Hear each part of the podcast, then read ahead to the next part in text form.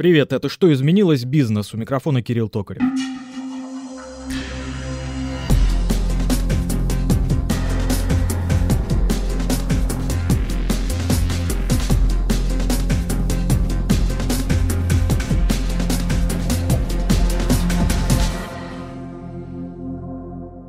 Онлайн-маркетплейсы становятся все популярнее. По данным Data Insight, на крупных российских маркетплейсах в 2020 году было продано товаров на 720 миллиардов рублей.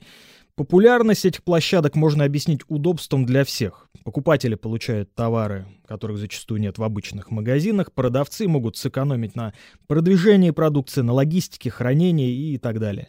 К тому же с помощью крупных маркетплейсов можно быстро наработать базу клиентов и найти, конечно же, свою целевую аудиторию. Из-за популярности маркетплейсов следующим логичным шагом является создание финансовых технологий, которые будут обслуживать покупателей, да и продавцов на самой площадке. Финтех также может помочь снизить издержки, создать целую, модное слово, экосистему с лояльной базой покупателей и продавцов. Сегодня мы с руководителем группы разработки интерфейсов финансовых сервисов компании Озон Сергеем Скорняковым э, рассмотрим, как разработать эффективно и работающий финтех, как превратить онлайн-магазин в крупный маркетплейс. Сергей, привет. Привет. Ну, знаешь, хочется, как обычно, сначала, вот самого. Вот мы хотим поговорить про финтех, это замечательно. А что это такое, это финтех? Вот я с кем его только не обсуждал, знаешь, то есть и с банкирами, и с айтишниками, там, uh-huh. с олдскульными, хардкорными финансистами. У всех разное понимание. Где, собственно, граница да, традиционных банковских услуг, там, во всем их многообразии, там, э, в том, как они выглядят сейчас в российской банковской сфере, они отличны. И вот этим самым финтехом. Ну вот где разница-то, водораздел? Угу.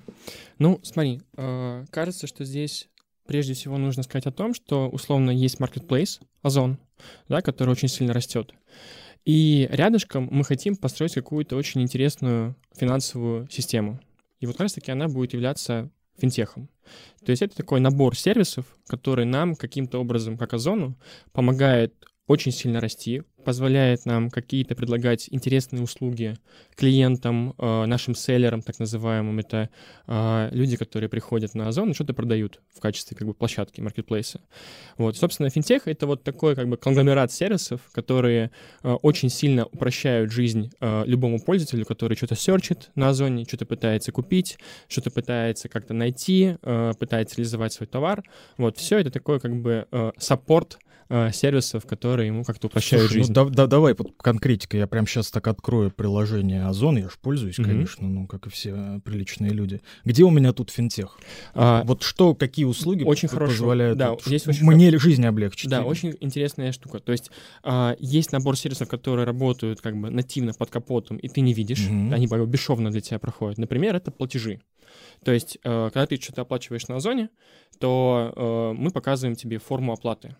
А, это такой как бы локомотив финтеха. А, что, что это дает? Что это нам дает? Смотри, например, а, как было раньше. Мы со своей стороны идем в какой-то сторонний эквайринг, запрашиваем у него API и процессим платежи через какой-то сторонний эквайринг. И отдаем ему какую-то фиксированную ставку, неважно, там, не принципиальный процент.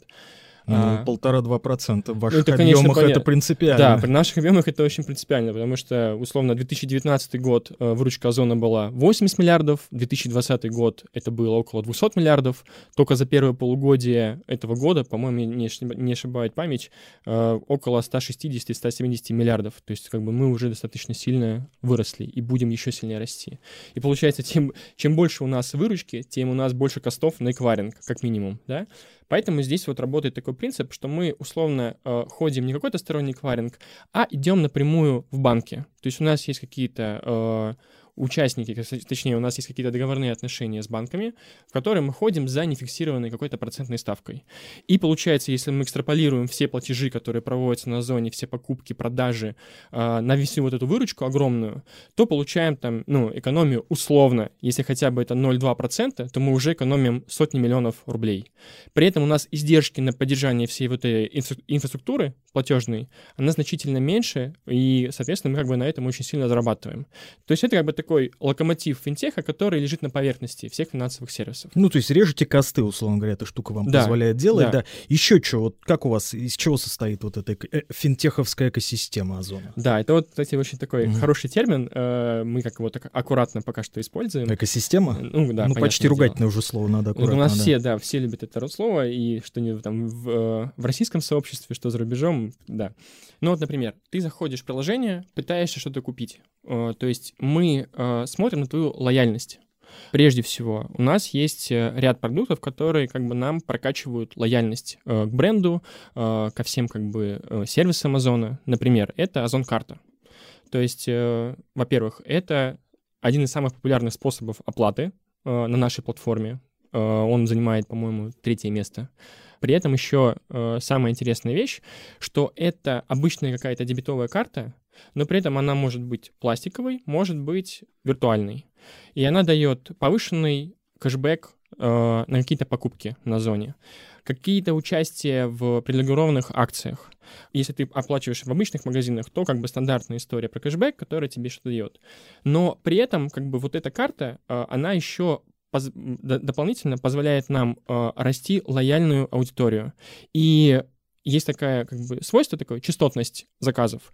И люди, у которых есть вот эта карта, они, мы видим, что они гораздо частотнее, они гораздо чаще что-то покупают на зоне. Соответственно, здесь как бы начинается такой маховик Ну да. интересный, что быстрее рас- растет выручка, мы меньше тратим на косты, на эквайринг, и, ну, как бы получается такой, как бы, интересный маховик. Вот, это первая история.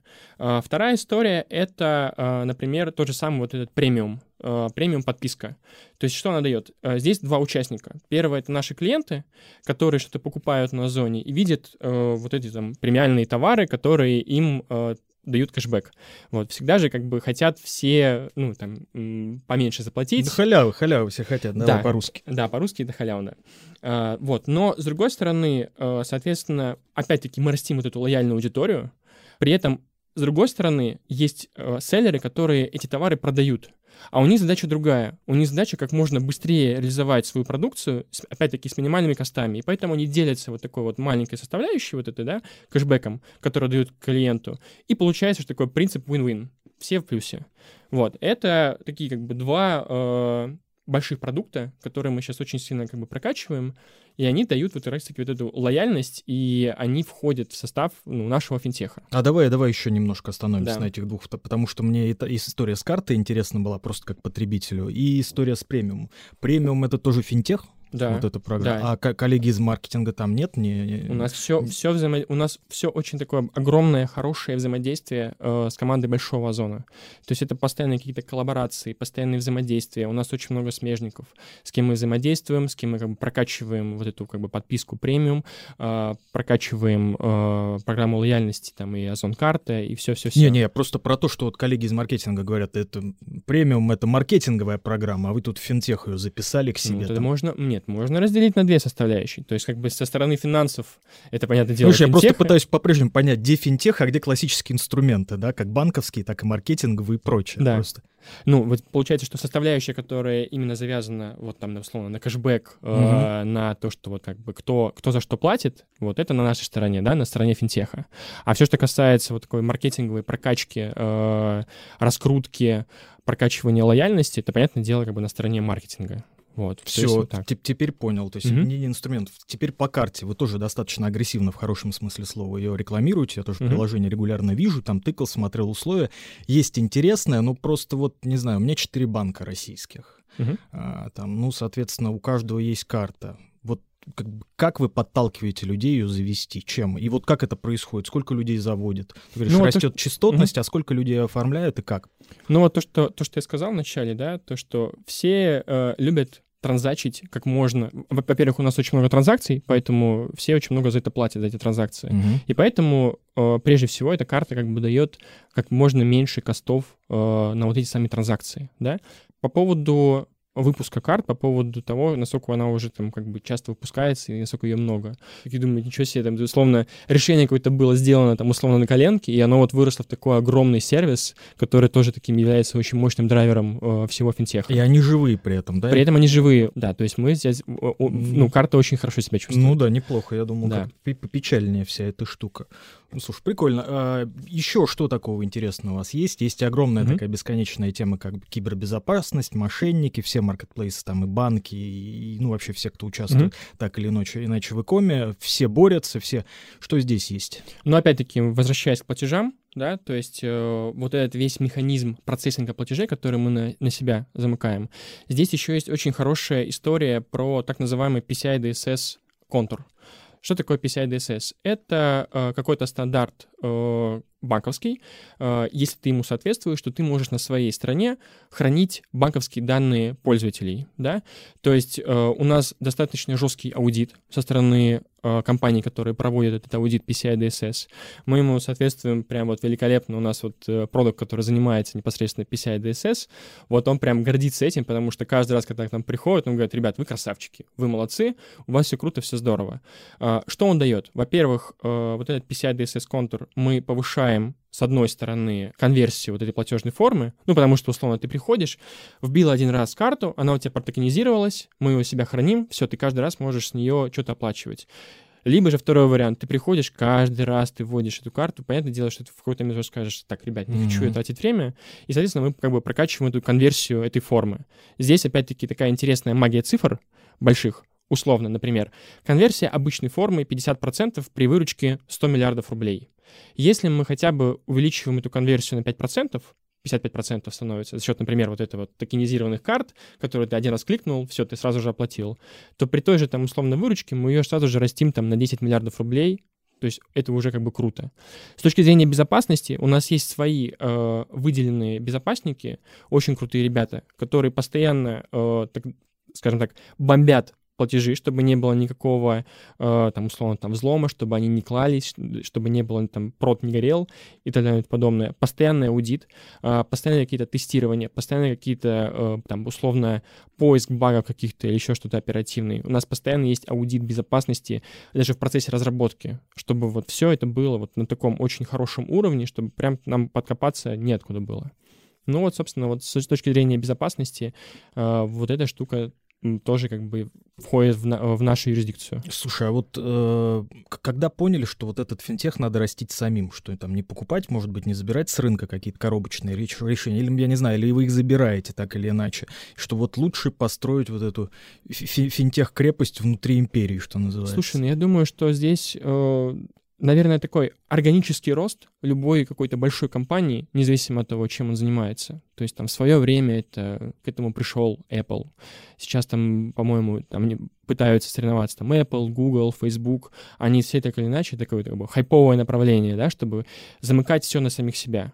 Вот. Мы, в принципе, тоже к этому стремимся, чтобы, условно, быть таким как бы огромным, хорошим, интересным э, продуктом, большим, да, большой компании, которая очень много процессов замыкает на самих себя. И это очень круто, это очень здорово.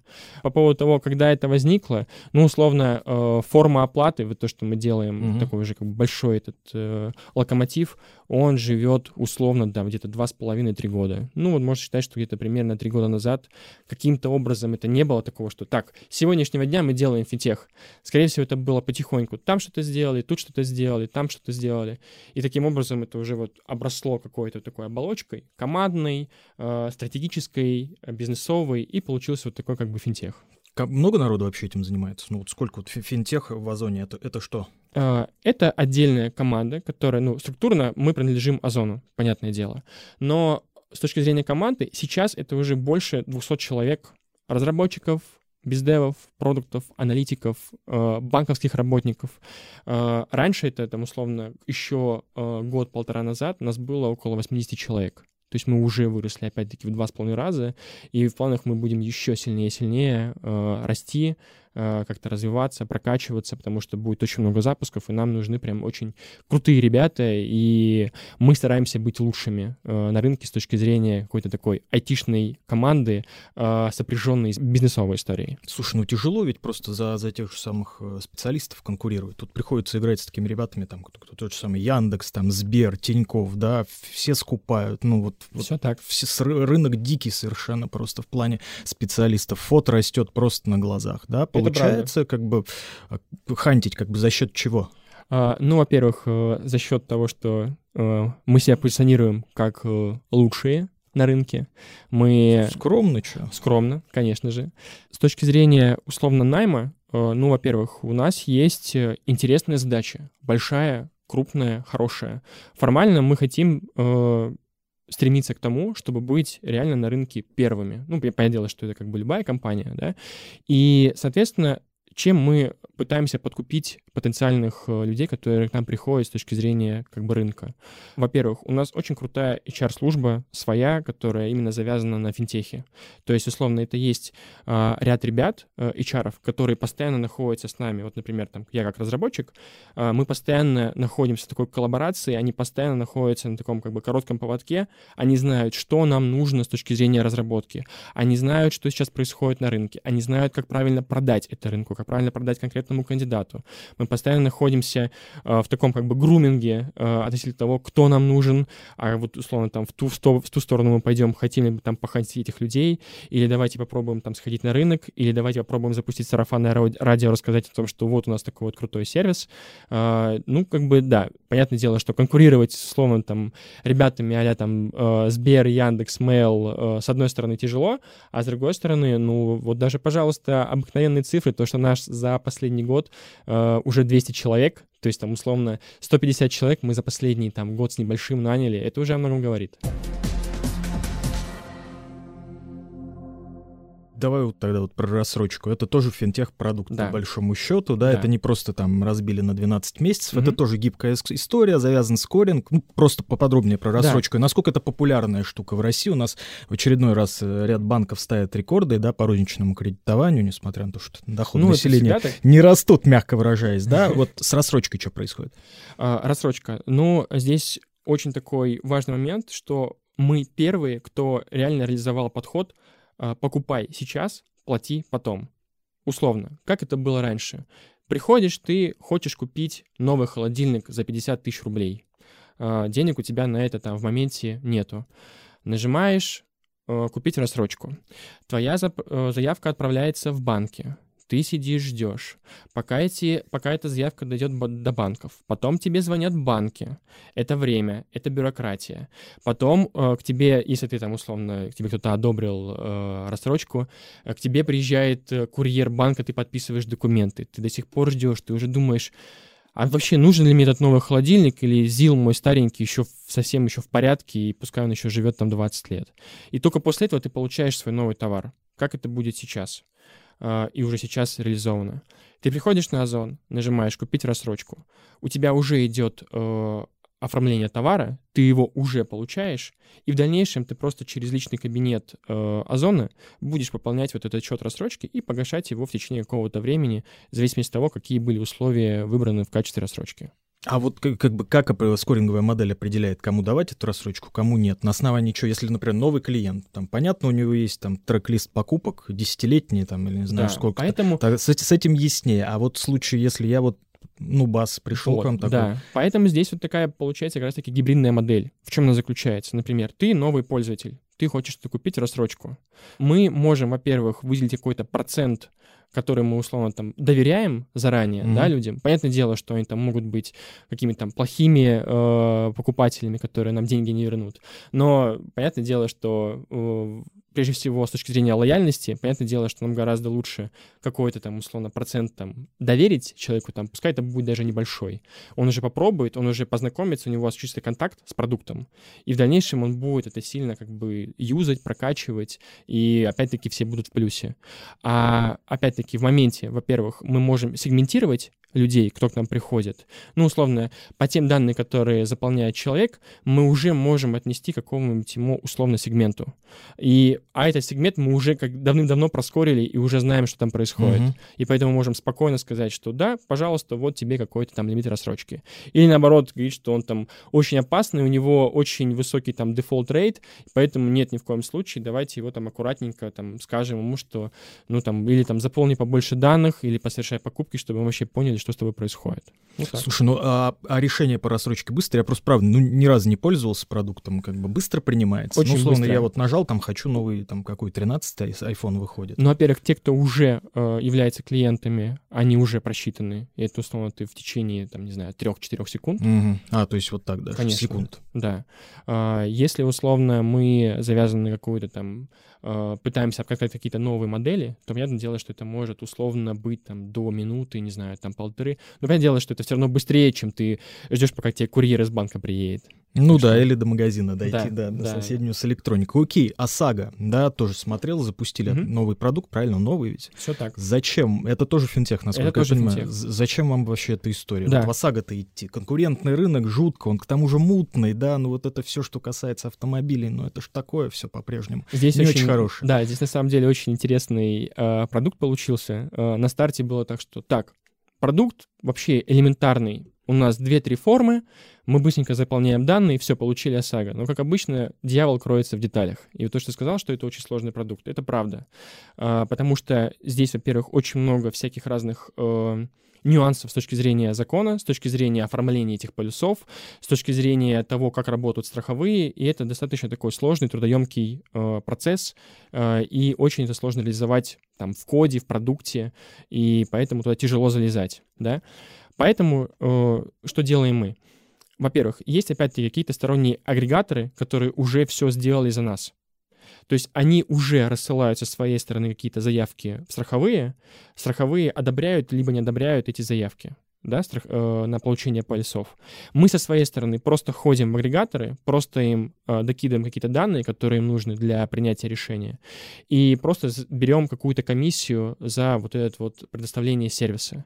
С нашей стороны у нас есть сейчас ряд агрегаторов, которые нам дают очень хорошее покрытие э, страховыми. А, при этом что это дает нам? Как можно больший процент э, успешных одобренных заявок. А, При этом со своей стороны, опять-таки, с точки зрения лояльности, ты постоянно что-то серчишь на озоне. Мы можем смачить твои данные с этими агрегаторами. Условно, Иван Иванов, у него, на автом... у него, скорее всего, вот есть такой автомобиль. Скорее всего, у него ОСАГО заканчивается через 5 дней. Мы просто ему пуш-уведомление присылаем, что, уважаемый пользователь, на такую-то машину заканчивается полис через 5 дней. Вот, пожалуйста, пройдите по ссылке, за 5 минут заполните данные, причем почти все данные уже, уже заполнены, уже мы подтягиваем из агрегаторов. Мгм. Там ВИН-модель, все, что касается тачки, все, что касается там диагностической карты, но сейчас уже она уже там не нужна. Ему просто нужно заполнить там, фамилию, имя, отчество страхователя, какие-то паспортные данные, адреса, на которые это все будет сделано. Опять-таки, оплатить с помощью нашей же формы, то есть ему не нужно куда-то идти, там, не знаю, там, в страховую или еще что-то. И вот этот бесшовный процесс в течение пяти минут ему даст возможность получить э, полис ОСАГО себе на почту. А как, какая вот просто доля тех, кто получает эти пуши, все-таки пользуются услугой? Потому что ОСАГО очень специальный продукт. Это как же я вот свою ласточку, мол, пять лет вот здесь страховал, я привык там с менеджером поговорить-то, поторговаться, мне, может, скидочку не дадут. Но это просто специфическое отношение по-прежнему к автомобилю в России, да, и вот к тому, что с ним связано. Нет, вот, Ну, конкретных цифр я сейчас ну, не я скажу. конкретных Да. и не прошу, просто Вот. интересно, насколько востребовано. Э, Это очень востребованный продукт, и здесь он на самом деле работает как сарафанное радио. Один, один сделал, условно, там этот Иван Иванов такой, И как минимум хуже и как не минимум стало, хуже да. не стало. Потом он рассказал родственникам, рассказал друзьям в гараже, все такие, о, отлично, здорово, давайте тоже сделаем.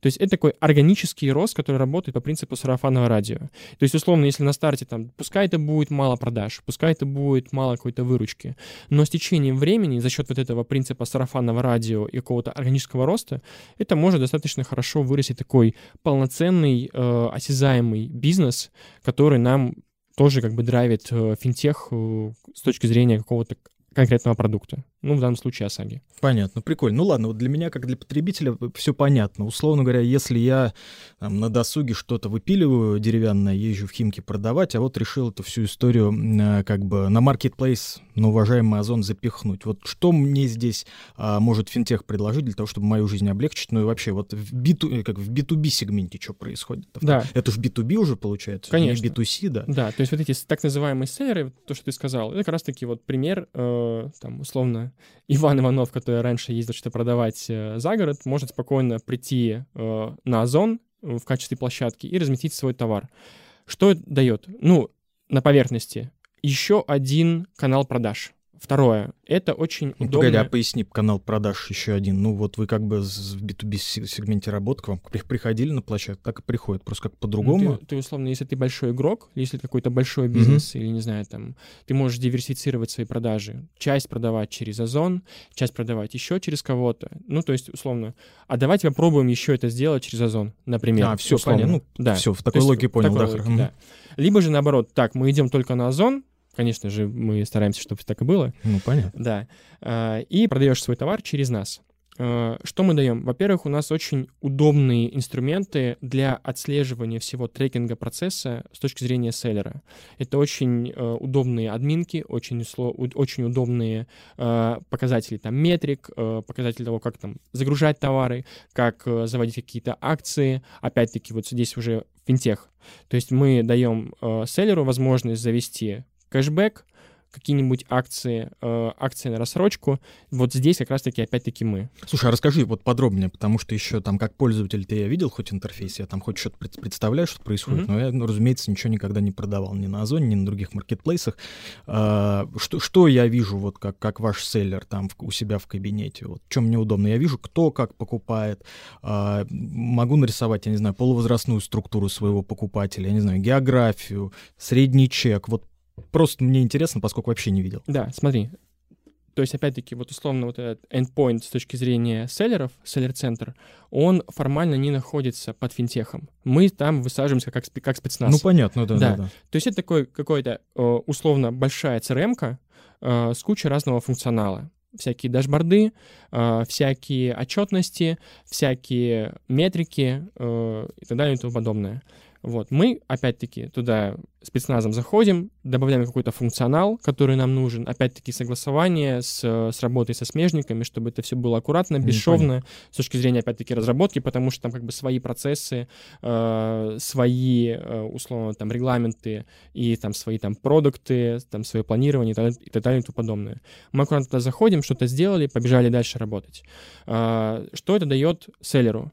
Он приходит с точки зрения вот этого маркетплейса, с точки зрения э, селлер-центра, добавляет какие-то свои акции, добавляет свои э, товары и, опять-таки, получает как можно э, больший э, процент продаж на Озоне. И, опять-таки, все в плюсе. Мы, как э, площадка, имеем с этого какой-то процент. Э, селлер, как человек, который пришел что-то на Озон и быстрее реализовал свою э, продукцию, клиент быстрее что-то купил, потому что у него есть огромный выбор товаров. И здесь начинается очень интересная, опять-таки, история про финтех. Например, э, ты приходишь, что-то продаешь через э, Озон с точки зрения вот этого селлер-центра. Мы тебе как э, финтех и как Озон говорим, у тебя фиксированные выплаты, ну, как и любой бизнес, там, условно, там, два дня в месяц, не знаю, там, пятое, двадцатое число, Мгм. условно.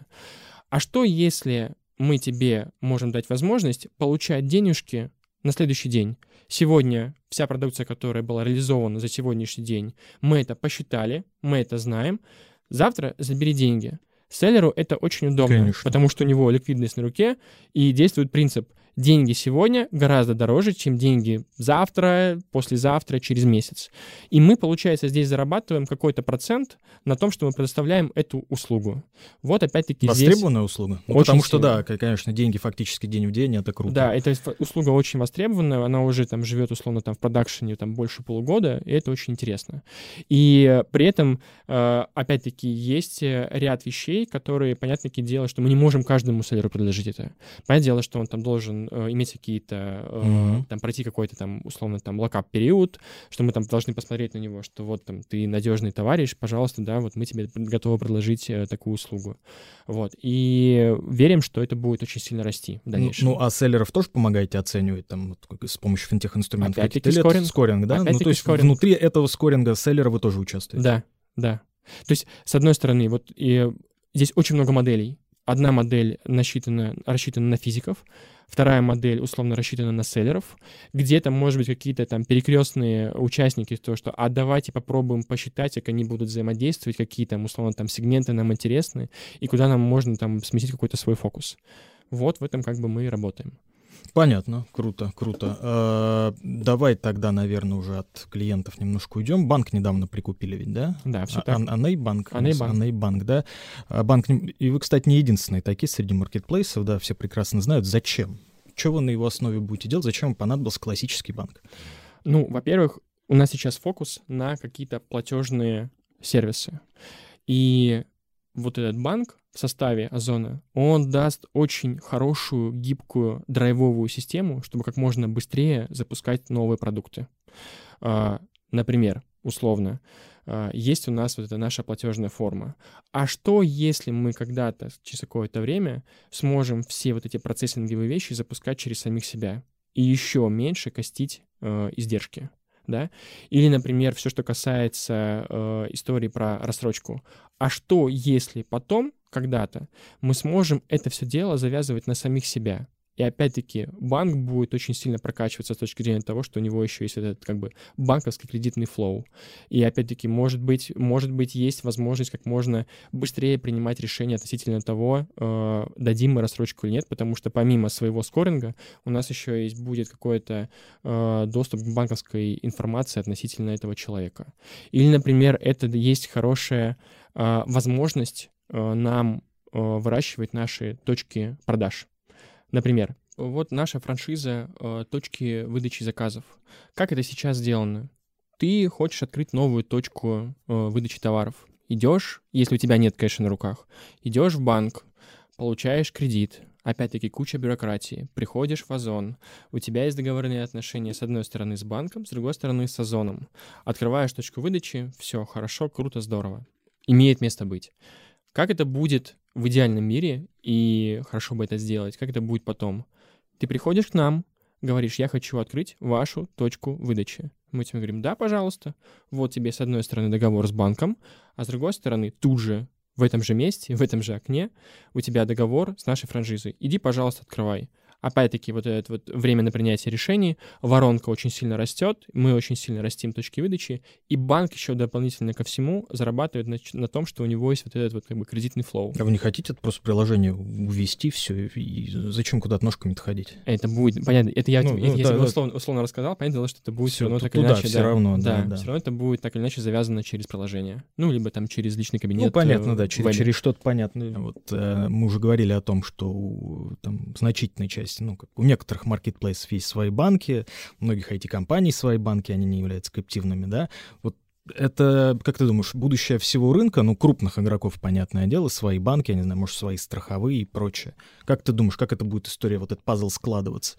Ну, Или это вот некоторые пойдут этим путем, есть еще какие-то модели? Сто процентов это будет зависеть от того, как будет динамично меняться рынок, Э, что у нас будет там, сегодня, завтра, послезавтра, через месяц, через год. Э, понятное дело, что так или иначе любая хорошая, большая фирма, или даже маленькая, она так или иначе стремится к большому расширению, и так или иначе, вот, условно, там, банковский сектор — это тоже, понятное дело, какой-то дополнительный драйвер э, в сторону того, чтобы расти очень сильно и там становиться прям таким огромным, большим локомотивом в своем сегменте рынка. Угу, Я понятно. думаю, так. Слушай, у тебя есть вот, я не знаю, какие-то компании-референсы, да, за которыми ты следишь, смотришь, вот, пытаешься перенять их опыт, я не знаю, там западные, азиатские, может быть, гиганты и кома. Ну, там едва ли какой-нибудь Amazon, но вот я не знаю, вот за кем ты смотришь? Есть у тебя прям кумиры однозначно, да? Может быть, это какие-то международные банки, хотя, в общем-то, российские банки впереди всей планеты по финтеху, ну, может быть, не всей, но большей части точно.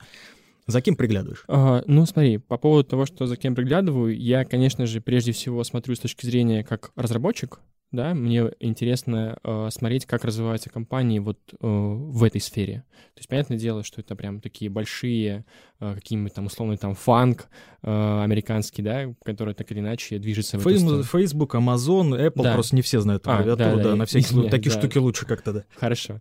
Э, понятное дело, что прежде всего интересно наблюдать за ними, как они развиваются. Понятное дело, что это э, референсы для любой компании, независимо от того, чем они занимаются, потому что так или иначе они ну, являются такими флагманами на рынке, э, не только там Э, в своей стезе или там в своих странах, но и на общемировой э, арене, да.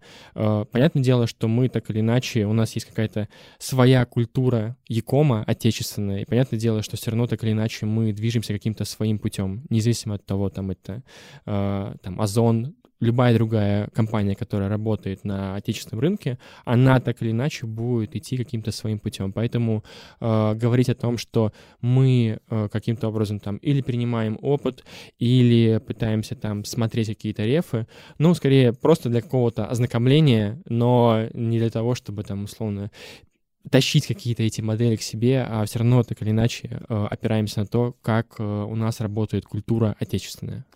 А как, как выглядит отечественная культура? Вот, вот знаешь, мне просто... Она очень интересная. Она, она очень разная. Просто есть условный Яндекс, да, там да. есть Mail, абсолютно mm-hmm. вот как бы много где компании пересекаются, mm-hmm. мягко выражаясь, да, но корпоративные культуры совершенно разные, да, есть Озон, я тоже примерно представляю, mm-hmm. что вы вроде как бы вместе, но как бы да. это немножко ну, разное. Есть, условно, у нас есть э, какой-то выделенный вот там пул людей, которые там условно, сидят в одном месте прежде всего. То есть у нас колоссальная поддержка со стороны э, большого озона. Вот то, что я говорил вначале, у нас куча смежников, с которыми мы постоянно взаимодействуем. У нас постоянно есть какие-то внутренние коллаборации с маркетингом, э, с пиаром, еще с кем-то, да, то есть там э, мы на таком э, краеугольном, краеугольную сторону занимаем и э, пытаемся взаимодействовать со всеми участниками бизнеса. Кто мы такие, собственно говоря? Мы такая команда, условно, которая занимается вот этими набором сервисов. При этом что мы делаем? Во-первых, вот то, что когда было 80 человек в команде, то, понятное дело, это, во-первых, очень хорошие, очень крутые горизонтальные связи каждый могут друг к другу подойти, пообщаться, ну, понятно, попить кофе. По-братски. Да, по-братски. А, при этом э, у нас было постоянно какие-то там тимбилдинги, какие-то там, э, условно, там выезды, вместе какие-то там встречи. Э, но понятное дело, что когда команда растет, когда она становится больше, то э, этим процессом гораздо сложнее управлять. Горизонтальные связи становятся mm-hmm. меньше. И что вот в этой ситуации нужно делать? Во-первых, прежде всего, опять-таки, наши HR, чем они занимаются? Помимо всего прочего, что они постоянно находятся в таком э, тесном контакте с нами, с разработчиками, с всеми продуктовыми командами в поисках э, нужных нам людей. Э, при этом они постоянно ко всем подходят, спрашивают, так, ребят, как у вас дела? Э, может быть, чем-то помочь? Может быть, не знаю, там, вашу какую-то выделенную команду отправить на такой маленький тимбилдинг, чтобы вам успеть пообщаться, потому что там часть команды сидит в офисе, часть команды mm-hmm. сидит удаленно, некоторые команды вообще на полной удаленке сидят. То есть э, создавать вот эту, опять-таки, ламповость, да? Еще здесь очень такой интересный момент по поводу роста команды. Когда команда э, уже дорастает до каких-то больших масштабов, например, вот сейчас 200 человек, то очень тяжело сохранять вот эти горизонтальные связи и э, очень тяжело наблюдать и, точнее, контролировать, насколько все в порядке в каждой команде, как было раньше. Э, каждая команда, каждый сервис — это какой-то выделенный пул людей. Э, продукты, менеджеры, аналитики, разработчики, дизайнеры, и они варятся в таком в таком маленьком своем соку своего э, продукта да, но при этом это хорошо, с одной стороны, потому что у них есть свое планирование, они изолированы полностью от каких-то там внешних там факторов и могут так прям нормально э, на конвейере решать какие-то задачи и быстро запускать э, продукты. Но, э, опять-таки, это с другой стороны приводит к следующим проблемам. Э, например, условный там фронтендер или бэкендер, когда он варится в своем соку, и когда у него нету, там, например, там помощи сверху или сбоку, э, он, понятное дело, там может или там закипать у него могут мозги, или он вовремя не ушел в отпуск, или он не понимает, куда ему дальше двигаться. Uh-huh. И поэтому вот эти продуктовые команды, э, они также остаются продуктовыми командами, они также планируются внутри себя, но люди выделенные, например, там разработчики, там QA, тестировщики, бэкендеры, фронтендеры, дизайнеры, они функционально заходят под одного руководителя. Например, условно создается команда, там, 10 или там 12 человек с каким-то одним своим тим-лидом например, там, фронтендером или бэкендером, он знает, что у него в таких-то, таких-то продуктах сидят люди. Он, во-первых, э, жонглирует ресурсами, то есть он может понимать, что в каком-то продукте надо усилить команду. Например, там один человек не справляется. Он перекидывает там из другого проекта, где три разработчика, одного выдергивает сюда, добавляет его, чтобы усилить команду, э, и при этом все находится в таком равновесии, угу. с одной стороны. С другой стороны, он опять-таки э, проводит постоянные регулярные встречи, так называемый 1.1, чтобы спрашивать, как дела, чтобы э, таким заниматься э, контролем результатов, чтобы понимать мотивацию человека конкретного. Например, опять-таки, вовремя отправить в отпуск или там прям уже выгнать в отпуск, потому что... Ну, Да-да-да, надо иногда, да. Да. Э, или, например, когда уже человек не понимает, что ему делать с точки зрения профессиональных каких-то своих там хард-скиллов, куда ему расти, или там условно он там сейчас джуниор, младший разработчик, как ему стать там условно там middle или там сеньором, или там расти там в сторону ветку руководства. Э, например, дать ему в какой-то в помощь, например, какому-то там или стажера, или опять-таки там э, более сильного человека в качестве наставника. И получается, мы делаем такую матричную структуру команд. Э, с одной стороны, мы растим потенциальных тим-лидов, техлидов на какие-то будущие проекты.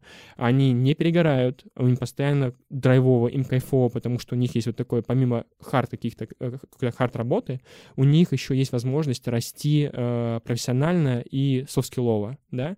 И когда мы уже будем расширяться, а мы будем еще сильнее расширяться, у нас уже есть подготовленные кадры, которые знают всю инфраструктуру, которые знают, как э, разрабатываться, как э, планироваться, как общаться со смежниками. Мы уже сразу же не идем просто на рынок, а просто этих людей, опять-таки, вот так занимаемся жонглированием, формируем новую команду, которая уже, скорее всего, слаженно работает и уже э, готова нам делать какой-то новый сервис. Ну, понятно, стратегия понятна, кажется, вер, верной со стороны, если смотреть на нее. Кого, кого в этой матрице, сам сказал, будете расти, да, сейчас 200 человек, кого в этой матрице сейчас не хватает? Потому что на рынок все равно придется э, сходить-то, да, все равно внут, внутренними ресурсами не обойтись. Мы уже об этом говорили, да, как, как, э, что ситуация на рынке непростая простая, на хороших кадров мало, конкуренция за них высокая. Кого сейчас матрицы не хватает? Нет, в матрице все в порядке. Нет, сейчас, ну, как, вот когда будете масштабировать, вот, вот где прям... А, не, ну всегда... Точно недостаток у нас а... в России, я имею в виду на российском рынке. На российском рын- рынке 100%, как и вообще в мире сейчас, очень дикая нехватка э, разработчиков любого уровня. То есть, условно, даже если раньше было так, что э, джуниоров очень много, которые там только входят да, в, э, в рынок, э, но у них не хватает опыта, uh-huh. то даже сейчас уже и джуниоров не так э, легко найти. Понятное дело, что так или иначе будет все завязано на то, кто будет делать, да, и все будет строиться вокруг как бы разработки, вокруг такой продуктовой команды. Э, постоянно ищем людей, постоянно пытаемся кого-то там найти там либо со стороны, либо опять-таки выдернуть из другого другого проекта, потому что он уже условно ударился потолком в каком-то там проекте, мы уже видим, что это прям готовый, там, условно, тимлит новый. Раз, под него завели какую-то новую команду, чтобы он уже растил быстренько э, под себя людей э, и спокойно двигаемся дальше. С точки зрения того, что насколько это сложно или несложно там найти высококвалифицированных специалистов на рынке, ну, эта проблема всегда будет э, стоять, э, скажем так, во главе, независимо от того, э, там, там Озон или друг, любая другая отечественная компания. Поэтому, ну, это реалии, с которыми нужно жить, и просто нужно предлагать э, такие условия, нужно заинтересовать и зажечь в глазах человека огонь э, по отношению к бренду, да, чтобы он сказал, вот, ребят, ребята, нет, не, там, не Яндекс, не Mail, а только там вы, только там финтех, только Озон, и выбираю вас. Понятно, хорошо. Слушай, ну вот мы, э, у нас же что изменилось бизнес, да, вот ты как финтех-специалист, который варится в этой области, как ты смотришь на будущее рынка, я имею в виду рынка маркетплейсов, вообще онлайн-торговли, а, и что ты можешь, я не знаю, посоветовать начинающим игрокам здесь?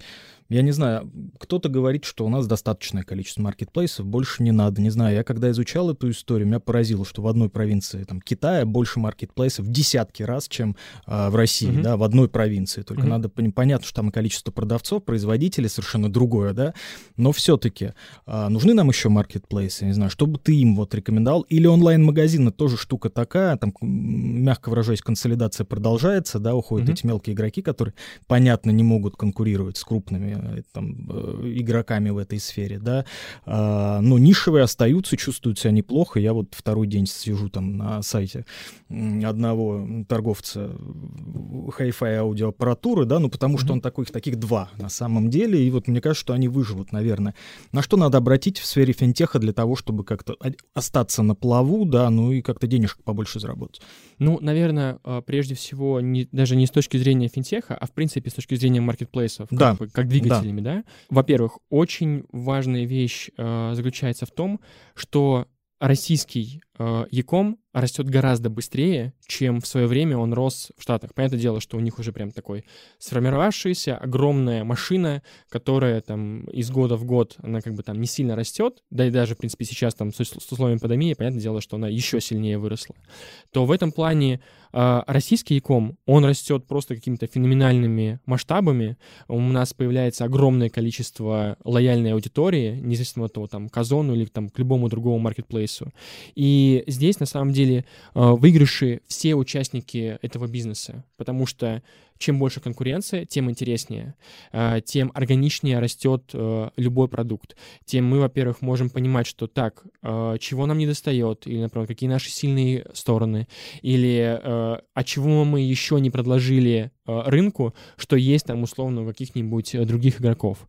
И здесь на самом деле, ну, совет, наверное, простой любым участникам, независимо от того, большие, крупные, маленькие бизнесы, онлайн-магазины, это как можно быстрее проверять свои какие-то продуктовые гипотезы, как можно быстрее запускать э, любые продукты, э, любые какие-то маленькие фичи, чтобы уже проверять непосредственно на пользователях, а работает ли это вообще, а нужно ли вообще это делать, а может быть давайте мы усилим какую-то или эту сторону, которую мы разрабатываем, в ту сторону мы бежим, либо давайте все бросим, попробуем найти какой-то другой фокус.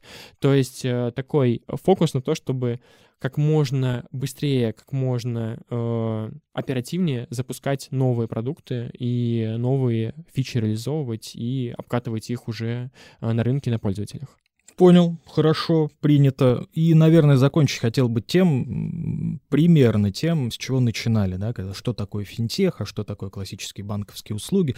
Когда э, говорят про финтех, когда начинают, значит, заводят этот разговор, вот часто возникает один тот же идиотский вопрос, да, ты знаешь, какой, типа, а убьет ли финтех, значится, классические банки, и вот это все, вопрос идиотский, никто кого, конечно, не убьет, mm-hmm. тем более в России с ее спецификой банковского сектора да. и прочее, но все-таки, на твой взгляд, как вот этот пазл сложится, где с одной стороны банки, с другой стороны некие там финтех-компании, финтех-стартапы, финтехи внутри маркетплейсов и не только, я уверен, что как бы многие думают о том, чтобы как-то это вырастить внутри э, своего бизнеса. Я знаю, что несколько холдингов, причем крупных достаточно, mm-hmm. у которых и банки свои, и промышленность, и там и фармацевтика, все тоже задумываются, уже делают ряд вещей в этом направлении.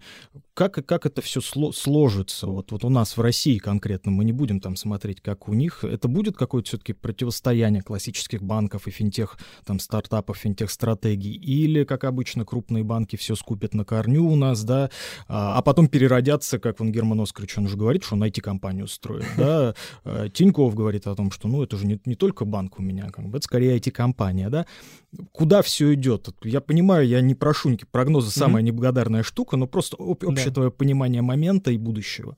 Ну вот даже вот сейчас, когда формулировал вопрос, ты столько всевозможных вариаций да. рассказал, про которые на самом деле ты не знаешь, что будет завтра. Ни я, ни ты, ни любой другой Конечно. участник рынка не знает. И здесь на самом деле самое главное это аккуратно э, поступательно, пошагово выполнять какую-то свою там краткосрочные перспективы, долгосрочные перспективы, каким-то образом модернизировать свои, свое видение, свои цели.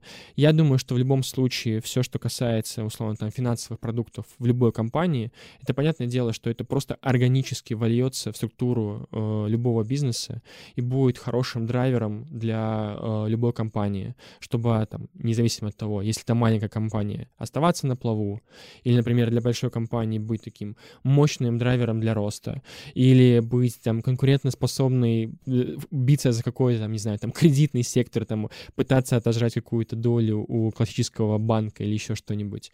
В любом случае, рынок — это живой организм, и как он будет себя вести через какое-то время, никто не знает. Ну, мы опять возвращаемся к тому предыдущему ответу, да, быстрее проверять гипотезы, да? да Нужна да, ли коробка, так. нужно ли растить самому? Да. Это тоже две большие гипотезы. Сергей, да. спасибо тебе большое, желаю успехов. Спасибо большое. Слушайте подписывайтесь на «Что изменилось бизнес» в Apple Podcasts, на Яндекс Музыке, в Кастбоксе или на любой другой платформе, где вы слушаете подкасты. Удачи!